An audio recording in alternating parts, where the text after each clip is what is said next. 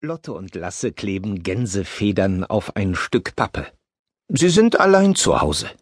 Ihre Mutter will noch eine Überraschung für die beiden besorgen. So lange basteln die Geschwister an den Flügeln für das Krippenspiel. Lotte spielt einen Engel, Lasse ist einer der Hirten. Morgen findet die Kostümprobe statt. Doch die Federn kleben besser an den Fingern als an der Pappe. Und vor dem Fenster tänzeln Schneeflocken unbeschwert vorbei. Wie wär's mit einer Schneeballschlacht im Hof? fragt Lasse. Lotte schreibt der Mutter schnell einen Zettel. Dick angezogen poltern sie die Treppen hinunter.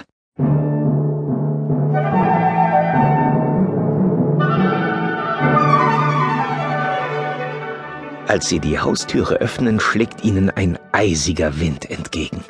Endlich wird's richtig Winter. Sie rennen durch den Hof, fangen mit der Zunge Schneeflocken ein und machen eine Schneeballschlacht. Plötzlich hält Lotte inne. Lasse? Hörst du auch das Krächzen? Ein Rabe ist das nicht. Und es hört sich an wie jaulet und locket. Jauchzet, frohlocket. Die Stimme kommt aus der Werkstatt von Coppelius Due, dem Instrumentenbauer im Hof. Früher war er Professor der Musik, aber inzwischen arbeitet er lieber mit den Händen, als über Büchern zu brüten. Die anderen Leute im Haus munkeln, dass er verrückt ist. Lotte und Lasse geben nichts auf das Gerede. Für sie ist Coppelius ein Zauberer. Er hat einen Konzertflügel. Das ist so ein riesiges schwarzes Klavier, mit dem man in die Vergangenheit reisen kann. Und bei ihm lebt Rigoletto, eine sprechende Ratte, die eine Leidenschaft hat für alte Lebensmittel und natürlich für Musik, für Beethoven, Jazz und vor allem für Bach. Das ist doch Rigoletto, der singt, sagt Lotte. Mit einem ganzen Rattenchor? fragt Lasse. Sie lassen ihre Schneebälle fallen und klopfen an die Tür der Werkstatt.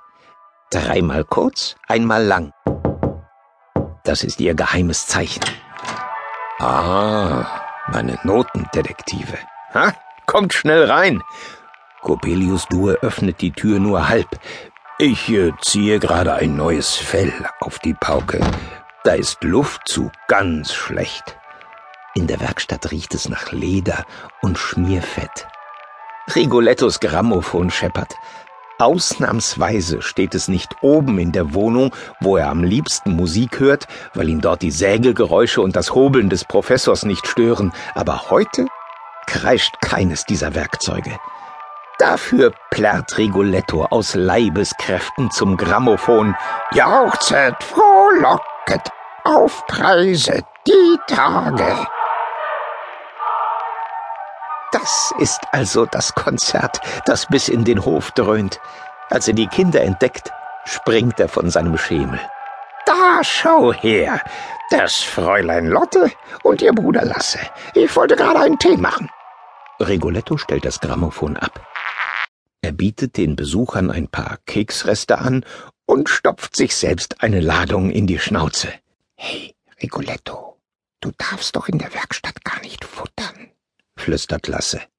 Ach, Bürschlein, in der Vorweihnachtszeit ist Coppelius sanft wie ein Engel. Hab ich recht? fragt die Ratte.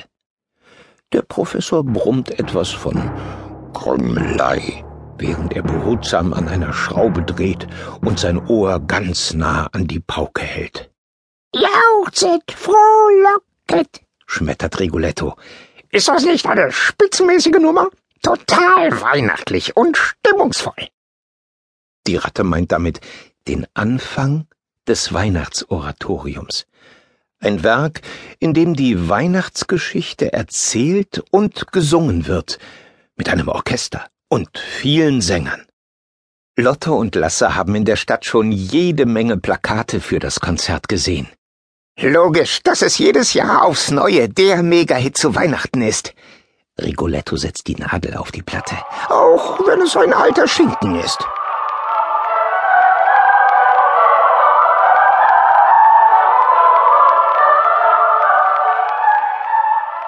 Der Erzähler trägt die Weihnachtsgeschichte aus der Bibel vor.